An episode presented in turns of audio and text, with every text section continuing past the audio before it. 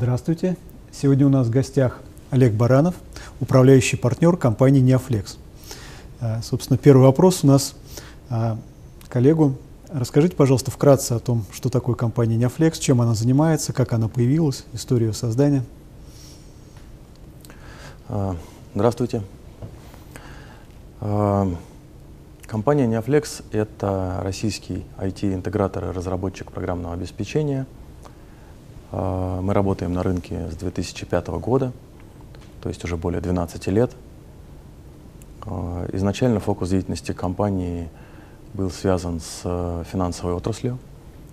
До сих пор большая часть наших клиентов — это банки и другие финансовые организации, э, в том числе, кстати, компании группы «Московская биржа». В последние годы мы также стали развиваться в нескольких новых для нас индустриях. Также, если говорить о, нашей, о нашем географическом присутствии, то начиная, естественно, с работы в России. А, в дальнейшем мы стали оказывать наши услуги за рубежом. На настоящий момент мы работаем более чем с 10 заказчиками более чем из 10 стран, в том числе такие довольно далеко находящиеся от э, нашей родины, как Южная Африка, Индонезия, Вьетнам, естественно, европейские страны mm. и так далее. разработчики в России в основном, да? Да, у нас есть э, хед-офис, штаб-квартира в Москве. У нас есть э, два филиала в московских, в российских городах. Это Саратов и Воронеж. И у нас разработчики, соответственно, частично находятся в Москве, а частично вот в этих двух упомянутых mm-hmm. филиалах. Mm-hmm. А общий штат компании сколько составляет? Около 400 человек. Около 400 человек. Из них разработчики? Ну, почти все, mm-hmm. не считая, конечно, а, сотрудников таких бэк-офисных служб, mm-hmm. там, не знаю, бухгалтерия, HR, маркетинг и так далее.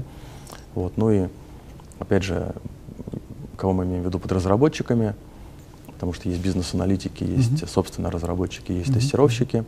Соответственно, примерно 350 человек — это вот, так сказать, профессионалы-инженеры. Mm-hmm. Какая доля в них разработчиков, как таковых, которые пишут mm-hmm. программный код — ну, наверное, ну, 200-250 человек сходу так, даже. Производственный персонал составляет там где-то 350 Да, 350 человек. человек. Угу. А речь идет в основном о разработке на заказ или это какие-то тиражируемые программные продукты? Знаете, у нас есть э, как бы и, и, и три, три таких, условно говоря, линейки бизнеса. Больше всего мы делаем проектов на заказ, разработка на заказ, либо. Э, внедрение каких-то сложных информационных систем. Причем, как правило, это такое внедрение, которое все равно в себе включает довольно большую часть разработки. разработки. Угу. Вот. И у нас есть собственные программные продукты, довольно разные. Угу. Основные связаны с, Росси... Э, с тем функционалом, который специфичен для российского рынка. Например, у нас есть система э, банковской отчетности, называется Neoflex Reporting. Угу. Это система, которая позволяет финансовым организациям строить отчетность в соответствии с требованиями Банка России э, и в дальнейшем предоставлять uh -huh. ее регулятору. Uh -huh. А вот заказные разработки речь идет в основном об э, различной функциональности автоматизированных банковских систем или это какие-то другие вещи специфичные? Как я уже сказал, мы много работаем с финансовыми организациями. Если говорить о вот этой части нашей деятельности, то, как я уже упомянул, это аналитические системы для обязательной, а также э, управленческой и других видов, видов отчетности. Э, кроме того, мы много занимаемся такой тематикой, как автоматизация кредитного процесса. Другими словами, это называются кредитные конвейеры, или uh-huh. по-английски термин loan origination системы. Uh-huh. Uh, тема автоматизации кредитования, она довольно многогранна. Uh, очень важным элементом инфраструктуры, которая нужна для эффективного кредитования, является, а, являются система управления рисками, система uh-huh. принятия кредитного uh-huh. решения или, uh-huh. другими словами, скоринговые системы. Uh-huh. Uh-huh. Вот мы делаем комплексные решения, мы автоматизируем, собственно, сам бизнес-процесс кредитования, uh-huh. при этом мы же внедряем э, специальные информационные системы э, рискового класса для оценки рисков потенциального заемщика и принятия кредитного решения – а также мы обычно делаем интеграцию э, всех этих систем с другими информационными системами mm-hmm. банка, а, а также с внешними источниками информации. Ну, самый простой, понятный пример — это кредитное бюро. Mm-hmm. Вот, поэтому мы очень много занимаемся еще интеграцией, а, а, то, что называется application integration, то есть mm-hmm. интеграция mm-hmm. бизнес-приложений. Mm-hmm. Mm-hmm. Вот это вот вторая такая mm-hmm. большая тема. А, чем мы еще очень много занимаемся? У нас есть практика, которую мы называем а, рынки капитала. Это внедрение информационных систем для организаций, которые работают на рынках капитала или подразделений банков, которые занимаются деятельностью на рынках капитала. А, вот в частности, мы работаем с национальным расчетным депозитарием, который входит в группу «Московская биржа» а, по одной из таких систем. Система называется Golden Source. Вот э, уже, наверное, 4 или 5 лет национальный расчетный депозитарий использует это решение – а мы его изначально внедряли, а сейчас сопровождаем и развиваем. Вот если вернуться назад к нашей системе обязательной отчетности, то вот совсем недавно ее выбрала Московская биржа, вернее, э, расчетный банк, который при Московской бирже, национальный клиринговый центр. Вот. Еще одна такая большая тема, как я упомянул, управление рисками. И здесь а, мы занимаемся двумя большими вещами. Это кредитные риски при принятии кредитного решения и, и работе с заемщиками, и, скажем так, расчет рисковых показателей, то, что нужно для отчетности в соответствии с международными стандартами, в частности IFRS 9, а, Базель и друг, другими, так сказать, требованиями регулирующих органов различных, как российских, так и международных. Вот. Ну и, наверное, а, следующее, о чем я хотел бы сказать, это, собственно, раз, разработка заказного программного обеспечения. Здесь сейчас мы много занимаемся такими новыми технологиями, как uh, Big Data и микросервисная архитектура приложений. Mm-hmm. Если говорить про Big Data, то, как правило, мы, участ... мы строим Э, аналитические системы для обработки больших данных в интересах э, таких подразделений организации, как, например, э, Департамент управления рисками, служба маркетинга. Это такие, можно назвать это хранилищами данных или аналитические системы нового поколения, которые обрабатывают не только данные, уже находящиеся в информационных системах организации, mm-hmm но и могут собирать и работать с данными, которые поступают из различных э, внешних источников. Социальные сети и так далее. Да, например. Вот, и мы здесь используем такие самые современные технологии э, работы с данными, которые обобщенно называются э, тер, тер, ну, словом Big Data. Uh-huh. Вот, и мы даже разработали свой собственный программный продукт для, сказать, того, чтобы сделать процесс создания подобных решений более эффективным. Система называется Neoflex Datagram. Это такой тул или инструмент а, для, как сказать, обеспечения более эффективной разработки программного обеспечения. Система позволяет автоматически генерить программный код на языке Scala. Это вот основной язык программирования, который используется а, в современных big data платформах. При этом программный код не пишется вручную, а генерится по так, так называемым моделям. Архитектура называется Model Driven Architecture. То есть это позволяет руками, скажем так, менее квалифицированных специалистов выполнять большое количество работы за счет того, что а, программный код генерится автоматически. Вот сейчас во всех наших новых Big Data проектах мы используем эту систему, и это является таким нашим значимым конкурентным что преимуществом. Позитивно влияет на себестоимость разработки. Да, это влияет на себестоимость, а также на качество, естественно, потому что когда код генерится автоматически, естественно, в нем э, меньше, меньше ошибок, ошибок да. уходит человеческий фактор. Угу. То есть здесь в этом смысле себестоимость угу. и качество угу. это две стороны одной медали, и, и в некоторых случаях неизвестно, что еще важнее заказчику. А вот микросервисная архитектура очень интересна. Что в рамках такой архитектуры? То есть какова роль да, вас как разработчика в рамках этой архитектуры? То есть кто-то ставит задачу, скажем, не знаю, разбить большое там, не знаю, приложение типа ERP-системы на микросервисные элементы, да? То есть как все это происходит? Знаете, мы очень много занимались то, что называется application integration или интеграция mm-hmm. бизнес-приложений с помощью э, ну, так называемой интеграционной шины или Enterprise да, Service Bus. Да, да. Угу. Архитектура СО. Да, архитектура СО. Такие проекты мы делали для Сбербанка, для там, ВТБ-24 и вообще у нас вот в этой области, наверное, больше 40 банков, угу. заказчиков и не только банков. Вот. И в этой парадигме, вот в классической СО-архитектуре, есть все-таки довольно крупные информационные системы, которые угу. обмениваются информацией да, через, через, шину, да. через интеграционную шину. Однако эта архитектура, она, э, скажем так, имеет свои ограничения. И что сейчас делают многие организации, они либо пишут, э, как сказать, целиком новые, информ, ну, новые бизнес-приложения -hmm. в микросервисной архитектуре, архитектуре, которая предполагает разбиение угу. приложения на отдельные, отдельные мелко надробленные да, функции. Так называемые, угу. важно, что они слабо связанные. Угу. Угу. Так называемый по-английски термин loosely coupled угу. components. Угу.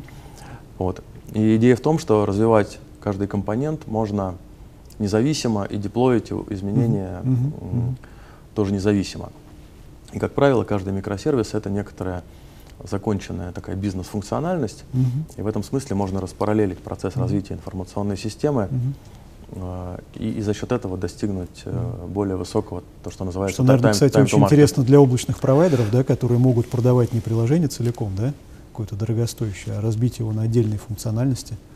Ну, практически, я бы сказал так, угу. практически э, неизбежный путь облачного провайдера — это иметь микросервис, платформу, угу. которая построена в микросервисной угу. архитектуре. Угу. Потому что если у вас вашим облаком пользуется, ну, как возьмем у Амазона, там, я не знаю, миллионы, не дай бог там, угу. и, или подобное количество, ну даже не надо миллионов, ну, достаточно, тысяч уже достаточно. Достаточно десятков тысяч да. и даже одной тысячи.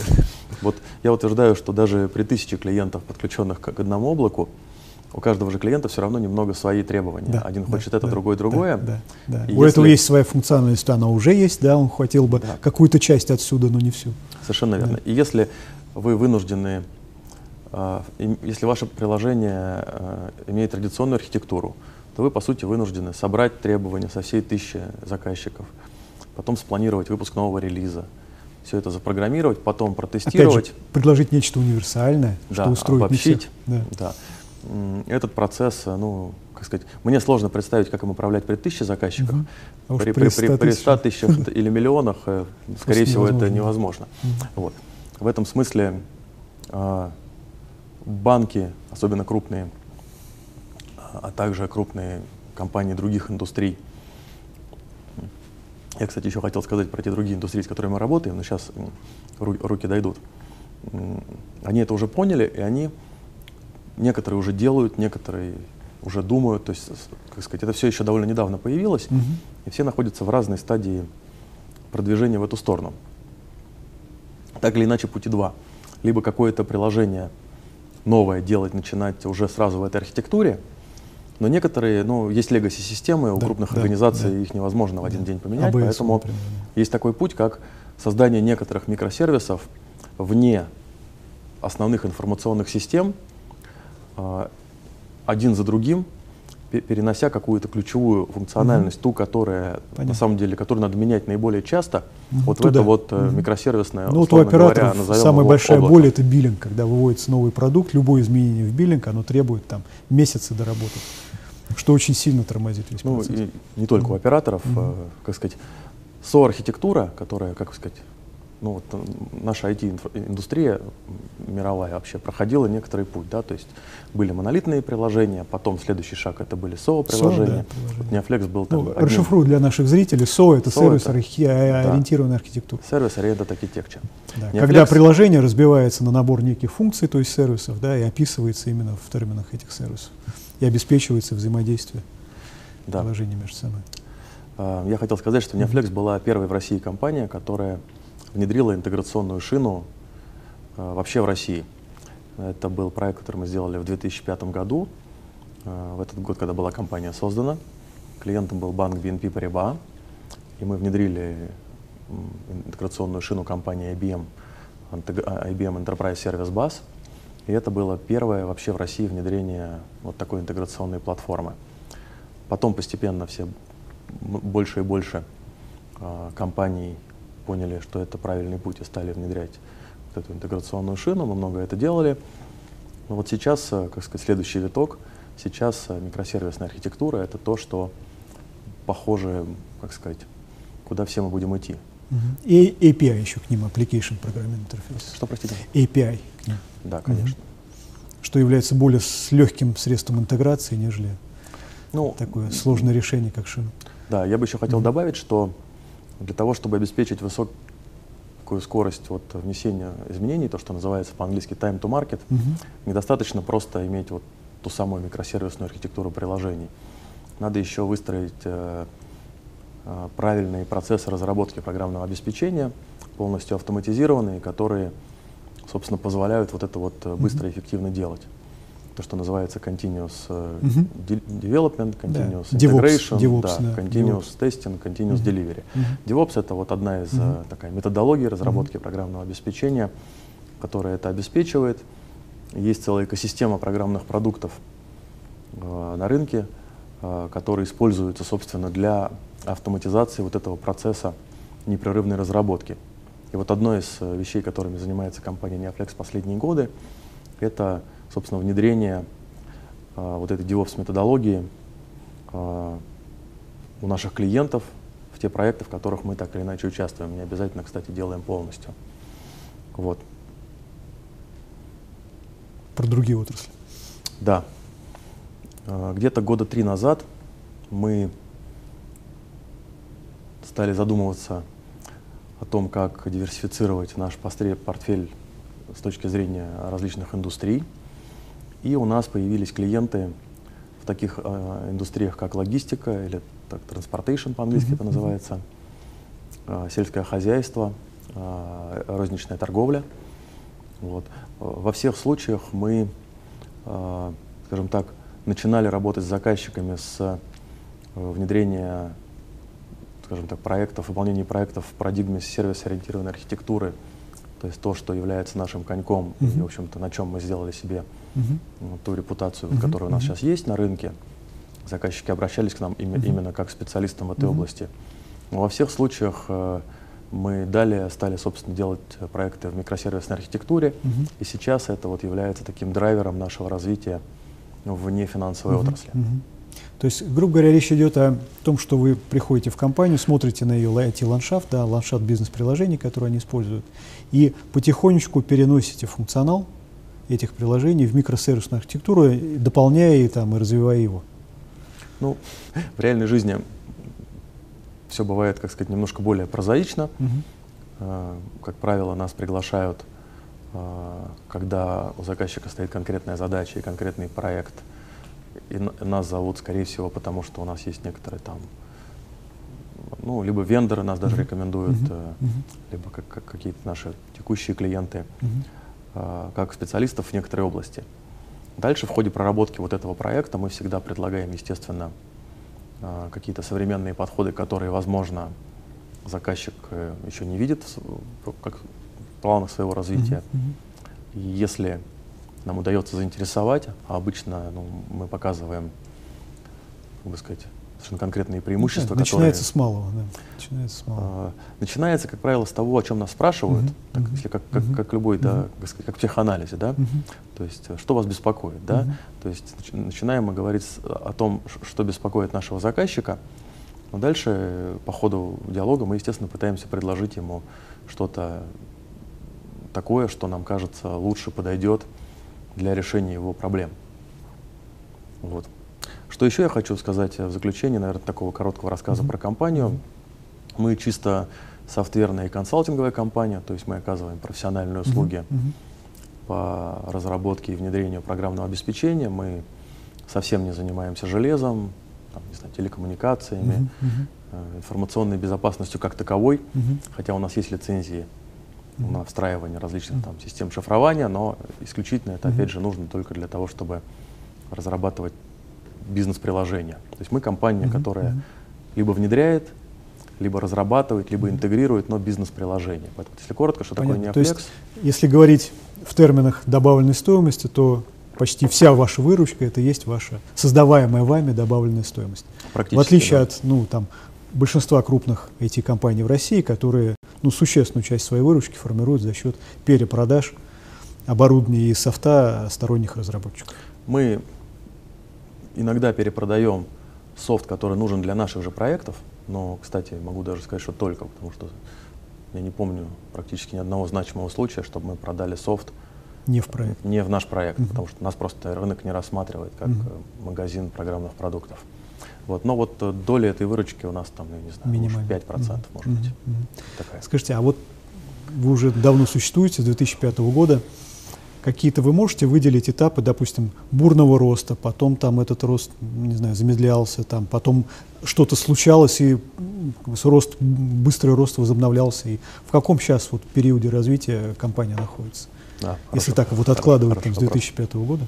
Да, вы знаете, у нас бурный рост начался почти сразу, с момента создания компании.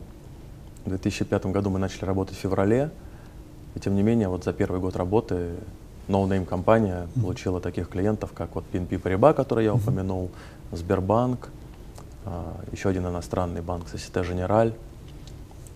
То есть Мгм. довольно интересные имена.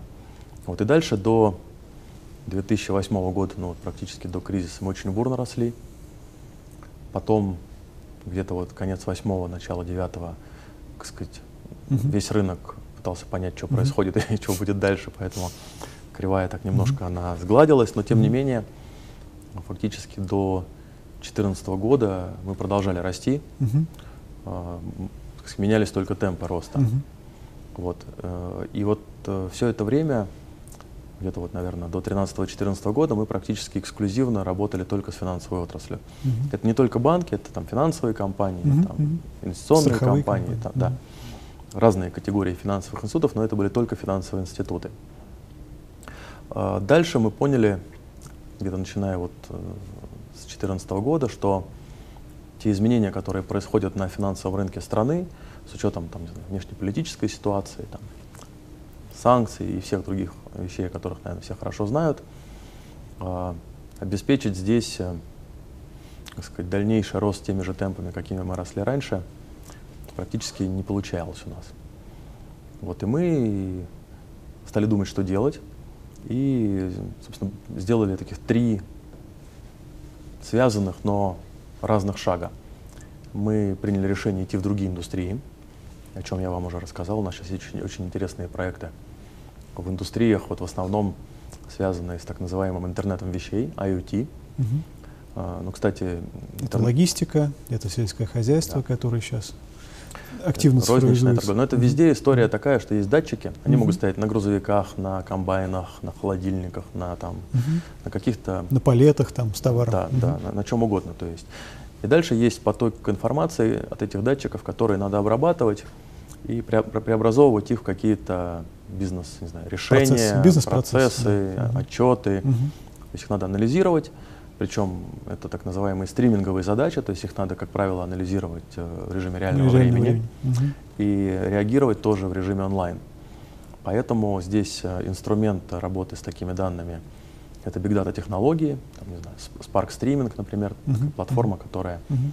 Обеспечивает э, очень эффективную обработку потоковых данных В режиме реального времени. да, в режиме реального времени. Подчеркну, вот язык Spark, он как раз на реальное время в основном ориентирован, Да. насколько я понимаю. Вот, кстати, во всех наших Мгм. big data проектах, вот те, которые я уже упомянул, мы делаем как аналитические системы для анализа больших данных и э, проекты э, IoT, интернета вещей. Мы используем один и тот же стек технологий, то есть это, как правило, там, Hadoop для хранения данных, Мгм, мгм. Spark и Spark Streaming Мгм, мгм. как Для э, обработки, движки обработки. И Мгм. вот, собственно, Neoflex Datagram, который я упомянул, это вот такой, как сказать, инструментарий, который позволяет... То есть вот Spark, он обрабатывает, он, исполняет Scala код. Код написан на языке Scala. Мгм, Если кто там не знает, то язык Scala — это такая усложненная Java. мгм.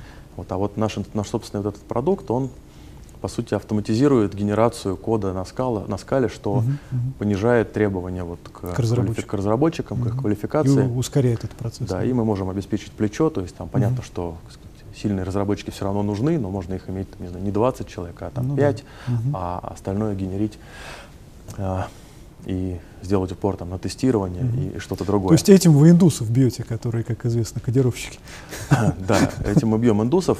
Вообще, кстати, есть такие тенденции, сейчас они в мире просматриваются, что вот я так скажу... И делая просто сейчас очень ну, много рас- модно рассуждать, что у нас мало программистов, а, допустим, в Индии их много. Но я хочу сказать, что автоматизация, собственно, самого кодирования, да, если рассматривать программирование как процесс кодирования, то она эту вообще преимущество очень сильно. Есть вообще такие прогнозы, что в ближайшие 7 лет а, очень многие, вот, э, скажем так, низкоквалифицированные программисты, Они ну, вообще уйдут. да, Мгм. не обязательно там они должны быть индийскими, Мгм. есть низкоквалифицированные программисты и, и в других странах, Мгм.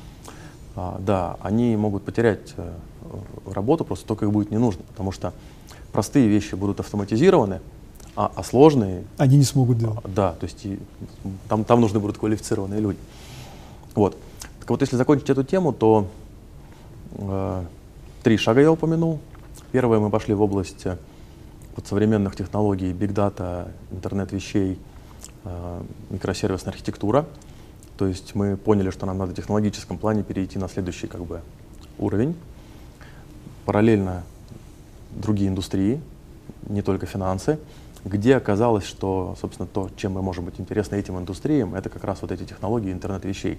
Уж понятно, что мы пришли в другие отрасли внедрять, не знаю, ERP-систему, где уже там ее сто лет внедряет миллион компаний, Мгм. мы бы там были неинтересны, нам надо было найти свою нишу и конкурентное преимущество. И третье, что мы сделали, это мы пошли за рубеж, мы приняли стратегию э, развития международного направления бизнеса. И, кстати, у нас есть очень такие интересные результаты. Вот на сегодняшний день, кроме России, мы работаем в 11 странах мира. Э, В общем-то, так как это всего за три года, то есть еще три года назад у нас были клиенты только в России, Мгм. ну там практически без исключений. Исключениями были, может быть, несколько проектов Мгм. в странах СНГ, но это точно не было какой-то системной историей. То сейчас, в общем-то, э, не стыдно перечислять те страны и те организации, в которых мы работаем за рубежом. Что говорит о вашей конкурентоспособности. Да, что говорит о нашей, как сказать, как э, товарищ Чарльз Дарвин, он же сказал, да, что выживут не, не сильнейшие, там, не, не умнейшие, а способные, способные Приспосабливаться. да, быстро меняться и приспосабливаться. Да. Мгм. Это говорит о нашей способности еще Адаптироваться. вот. К трансформации рынка и Вот. спроса на рынке. Поэтому вот, собственно, Мгм. что мы планируем дальше делать, это продолжать развиваться вот в этих трех таких направлениях. Сейчас, сейчас уже ви- видны какие-то эффекты именно на динамику выручки э, от предпринятых действий? Или они будут видны позднее? Ну, вы знаете, в этом году по нашим планам наша выручка должна вырасти где-то на 20-25% Это прилично. да. относительно прошлого года. Мгм. И, конечно же, этот рост, он обеспечивается Мгм. вот этими вот тремя драйверами. То Мгм. есть с учетом того, что сейчас происходит с банковской системой, там, России. да, Мгм. и это все там знают, если прессу читают, с- ну, очень трудно, имея ту же пролитовую линейку тех же клиентов, было бы Наращивать объем продаж. наращивать Мгм. объемы. Это можно делать только за счет новых сегментов, новых продуктов. Да. А доля зарубежных продаж э, сколько сейчас примерно составляет? И как вы планируете это там, до, до какой степени? Ну, пока нарастить? немного, Мгм. пока в районе 10%, Мгм, мгм, вот, но она, как сказать, э, стабильно растет, мгм. и мы, конечно, хотим, чтобы она выросла. Зарубежная выручка опережает рост э, российской выручки, да? Ну, раз доля увеличивается. Да, она опережает, и мы, в принципе, по нашей стратегии должны иметь до 30% До 30. зарубежной выручки Мгм. в течение трех лет. Мгм. Это ну, опять агрессивно. же, Мгм. будет, не будет, мы узнаем, но Мгм. мы над этим работаем. А Основные клиентские сегменты именно за рубежом, они совпадают с российскими? Или там как Пока, пока Вообще есть какая-то специфика спроса? То есть вот а, много говорят о том, что российский рынок, он э, в своем развитии сильно отстает, да? Поэтому, наверное, какая-то специфика есть? ну, он Или вы отстает, такого- ну, Я с этим тезисом не могу Мгм. полностью согласиться. Он, наверное, может где-то отстает от какого, каких-то западных стран, Мгм. какие-то восто- восточные, он может, или там африканские, он может и опережает. Мгм. Поэтому я думаю, тут так нельзя Мгм. говорить, что он всегда отстает. Мгм. Что касается индустрии, то на данный момент за рубежом у нас только финансовая отрасль. Мгм. То есть мы пошли э, в другие страны, естественно, с теми продуктами, отработанными здесь. Мгм. Показывая понятные референсы и понятные, mm-hmm. так сказать, наработки. Mm-hmm. Вот. Поэтому план, план такой, что в других индустриях мы сейчас делаем наработки в России. Mm-hmm. Мы, мы собираемся это предложить mm-hmm. вне России, mm-hmm. но это следующий шаг. А вот все эти штуки, связанные с финтехом, блокчейном, которые сейчас вот бурно обсуждаются, насколько вы на них смотрите? Или вы на классические банки там больше ориентированы? Ну, э, вы сразу задали сразу несколько вопросов. Если говорить про блокчейн, то тема очень модная, вот, но в моем понимании уже немного перегретая. Мы, естественно, делаем какие-то пилотные проекты в этой области, просто mm-hmm. чтобы, как сказать, быть, быть, быть в тонусе. Быть в тонусе, да. И если вдруг завтра выяснится, uh-huh. что все начнут делать проекты только на блокчейне, чтобы мы uh-huh. могли предъявить, так сказать, э, экспертизу, вот. Но пока, скажем так, э, каких-то больших коммерческих uh-huh. проектов а, у нас нет. Uh-huh. Вот и я даже не знаю. Для меня неочевидный вопрос это так сказать, наша особенность или, или это вообще uh-huh. рынок такой. Uh-huh. То есть пока что, да, стартапы, они, конечно, там что-то делают, но... А если говорить о финтехе, да, по большому счету он весь построен на анализе данных. То есть это, ну. Тут надо уточнить, кого вы называете финтехом. Скажем так. Вот, например, Тинькофф это финтех или не финтех? Частично, да, то есть понятно, что это классический банкинг, но он ну, в основном замешан на IT, да.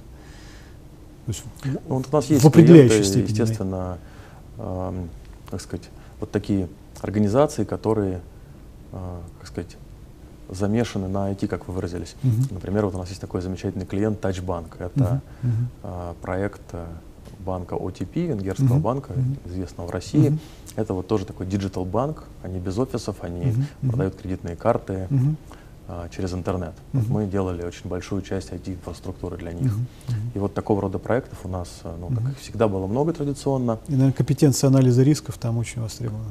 Да, да в том числе, естественно. Uh-huh. Потому что когда ты кредитную карту а, через интернет... А, естественно, тебе надо очень аккуратно есть, подходить к анализу рисков. Я вот, есть банки, которые, скажем так, не, не будем называть никого конкретно, но те, кто хоть немножко следит за банковской индустрией, знает, что есть банки, которые вот продали очень много кредитных карт, и среди них есть те, у которых хороший портфель, то есть низкая просрочка, uh-huh, и uh-huh. они сейчас на коне, uh-huh. а есть те, которые продали вот очень много кредитных карт, но у них просрочка измеряется десятками процентов, и они, так сказать, в очень сложной ситуации. Uh-huh. Поэтому риски это, конечно, ключевая, да. ключевая вещь, и мы в этом смысле, э, наверное, уже сколько, наверное, 8 или 9 лет, э, как сказать, не знаю, промышленно, что ли, занимаемся mm-hmm. внедрением систем для управления рисками, именно кредитными рисками при принятии кредитных решений по там, выдаче, одобрению mm-hmm. или неодобрению кредита mm-hmm. или при сказать, мониторинге уже выданного кредита, отслеживании состояния заемщика. Это такая наша си- сильная черта. И вот если под финтехами вы имели в виду такие да, digital-банки, да. digital-организации, то, то ответ «да». Угу. Если же под финтехами там понимать какие-то... Там, Разработчиков, то нет. Да, нет. То, то, то, то нет, да. Нет. Мы как-то угу. с ними угу. не очень работаем пока. А вот сейчас еще очень модно говорить про экосистемы, а, про партнерские различные сложные продукты, вот то, что называется B2B2X, да, то есть когда а, не заказчик и вы, да, и вы работаете в рамках там IT-бюджета заказчика, а когда у этого заказчика есть заказчик, да, и вы в цепочке создания некой добавленной стоимости, допустим, ну не знаю, системы дистанционного банковского обслуживания, да, и вы как бы участвуете в цепочке создания это, этого сервиса. Ну, мы, мы на данный момент участвуем именно как поставщик либо IT-услуг, либо Ну, это я больше про стратегию, программных да, вот как, продуктов. Как, как вы на такую модель монетизации смотрите? Вы знаете, это абсолютно другая бизнес-модель. Да, да. И вот, э, ну, как бы, я глубоко убежден, что бизнес-модель вообще, ну как во всех бизнес-школах учат, что это такая ключевая, ключевая, определяющая ключевая да. бизнеса. Да.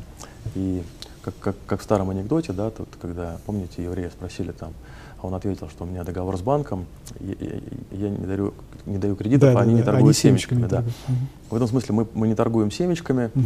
вот мы стараемся, как сказать, хорошо делать и развивать то, что мы хорошо умеем. Угу а, как сказать, другая бизнес-модель, э, э, это другая бизнес-модель. Угу. Если заниматься бизнесом другого типа, основанным на другой бизнес-модели, э, скорее всего, это должна быть отдельная компания, да, да, да, да, потому что смешивание этих вещей невозможно. по опыту mm, попытки были. Mm, Ничего хорошего они, это не ну, приводит. скажем так, mm. очень часто, да, это. Mm.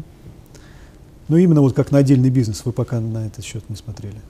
Нет, вы знаете, mm-hmm. ну у нас как, опять же, как, как учат на, во всех, на всех там, как сказать, э, бизнес-школах, стратегия — это принятие решения в условиях ограниченных возможностей, ограниченных ресурсов. Mm-hmm. У нас есть ограниченные ресурсы, mm-hmm. и мы стараемся фокусно их э, как использовать в тех mm-hmm. сферах, где у нас есть конкурентные mm-hmm. преимущества, то есть то, что мы считаем своими конкурентными преимуществами. Mm-hmm. Вот, поэтому мы, мы стараемся не распыляться. Mm-hmm. То, что вы описали, участие в цепочке создания добавочной стоимости, такие предложения время от времени поступают. Mm-hmm.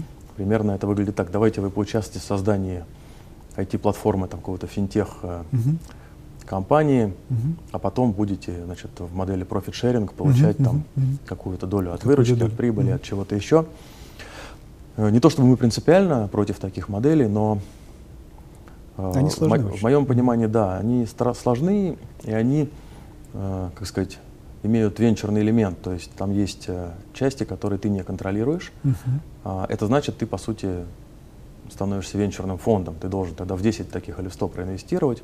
Ну да. Вот, ну, мы не венчурный фонд, Мгм, поэтому мгм. как кесарево кесарево, Мгм, а, а мы мгм. делаем вот то, что мы Мгм, делаем. А вот говоря о развитии, в основном используются собственные средства или вы привлекаете какие-то средства с рынка? Нет, мы стараемся собственно. обходиться собственными средствами. Это как-то ограничивает вообще потенциал роста? То есть мог ли бы быть рост больше, да, допустим, зарубежная экспансия, да, она же, наверное, требует каких-то денег. Вот. Мог ли бы быть этот рост больше, если были бы привлечены некие внешние? На разных Ресурсы. этапах э, жизни компании ответ на этот вопрос был разный. Э, и очевидно, что это зависит от того, есть ли э, в данный конкретный момент какой-то такой бизнес-лайн или проект, который понятен и, как сказать, несет значительные возможности роста, но на него не хватает денег. Мгм. Вот я в этом смысле считаю, что деньги, они могут быть иногда быть благом, иногда злом. Мгм. Когда деньги берет компания, которая не имеет вот такого, как сказать, стратегического какого-то продукта или направления, Мгм. это, это может быть злом. То есть эти деньги могут быть потрачены, а, и, и в итоге их придется там так или иначе возвращать в той или Мгм. иной форме, какая бы форма инвестиции Мгм. ни была, даже если это вход в акционерный капитал, как бы если люди вложили от Да, а компании- роста акционерной стоимости нет, да? да, то ты это теряешь э, на будущее возможности привлечения. Вот. А, Если у тебя есть такой проект, какой-то новый продукт. Мгм. а, то привлечение средств э, может быть э, очень важным элементом его развития и продвижения на рынок. Поэтому это зависит от момента времени. А вот э, вашу сейчас ситуацию вы как оцениваете? Ну, я думаю, что это разговор все-таки, Мгм. который, а, скажем так, я предпочел бы уже вести в какой-то более Мгм. конкретной Мгм. ситуации. Мгм. с Но конкретными... он возможен. Конечно. Он возможен. Но вот именно в той, в, в той логике, которую я рассказал. Естественно. И, наверное, заключительный вопрос. На фоне Кремля не могу не спросить. А, недавно было подписано за этими зубчатыми стенами постановление о вот, цифро- программе «Цифровая экономика». Мгм. Вообще вот, во-первых, как вы видите вообще задачу, что такое цифровая экономика, да, и как вы видите свою компанию вот в этом, в этом процессе? Потому что есть, ну, наверное, миллион определений, что такое цифровая экономика. Знаете, я, если так э, можно охарактеризовать, я такой, как сказать, рыночник по своему, как сказать, мировоззрению, что ли. Я считаю, что главная задача государства, если оно э, действительно хочет, чтобы экономика развивалась, например, цифровая или любая другая, это создать условия, условия а, Чтобы возможно, возможно, инфраструктуру какую-то, а, понизить налоги, не знаю, построить дороги, вот, э, и, и дальше не отсвечивать. Вот в нашей стране, к сожалению, в последнее время все больше чиновников вообще становится по количеству, и они искренне, по-моему, вот это меня больше всего удивляет. Я, я до сих пор не могу поверить, что они искренне так думают. Но они искренне думают, что э, если они будут значит, помогать бизнесу развиваться, в смысле а, говорить, как ему Говорить, как ему развиваться, да.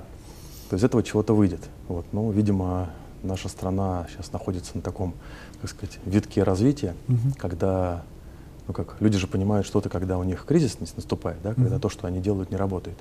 Но, видимо, оно должно по не работать какое-то время. Может быть, э, поймут. Поэтому, если бы, как сказать, меня спросили, mm-hmm. я бы сказал, что хотите, чтобы развивались цифровые mm-hmm. технологии, mm-hmm. понизьте налоги. Не знаю, а вы пользуетесь льготами вот этими для разработчиков? Ну, мы пользуемся стандартной льготой э, по ESN, mm-hmm. по которым пользуются все эти компании, насколько mm-hmm. я понимаю, там критерий, что больше 50 человек должно быть сотрудников да. и больше там mm-hmm. что-то 70% там, или сколько-то выручки mm-hmm. от разработки. От разработки да. mm-hmm. Мы такой льготой мы пользуемся. Mm-hmm. И это, это хорошая вещь. Это хорошая вещь. Вот реально работающая. Вот mm-hmm. не надо. Наверное, никаких... одна из немногих, которые реально работают. Да. Поэтому надо инфраструктуру и не мешать. И, и люди умные все все сами сделают. У нас же страна с отличным, э, как сказать, так сказать, потенциалом, потенциалом за счет э, еще советских наработок по образованию. Очень много умных, талантливых, э, ярких людей, которые отлично знают, что им делать. Которые еще не все уехали, да? Да, но если, как сказать, все, и, и будут выстраивать, как сказать, цифровые проекты вот такие, то, как сказать, больше уедет. Ничего там хорошего. Вот я лично в этом смысле патриотичный, патриотично очень отношусь. Uh-huh. Я считаю, что лучше, чтобы они здесь работали. Конечно, конечно. Ладно, ну этого себе и пожелаем. Ну, да. Чтобы здесь работали и приносили пользу. Конечно. Спасибо большое. Спасибо. Спасибо.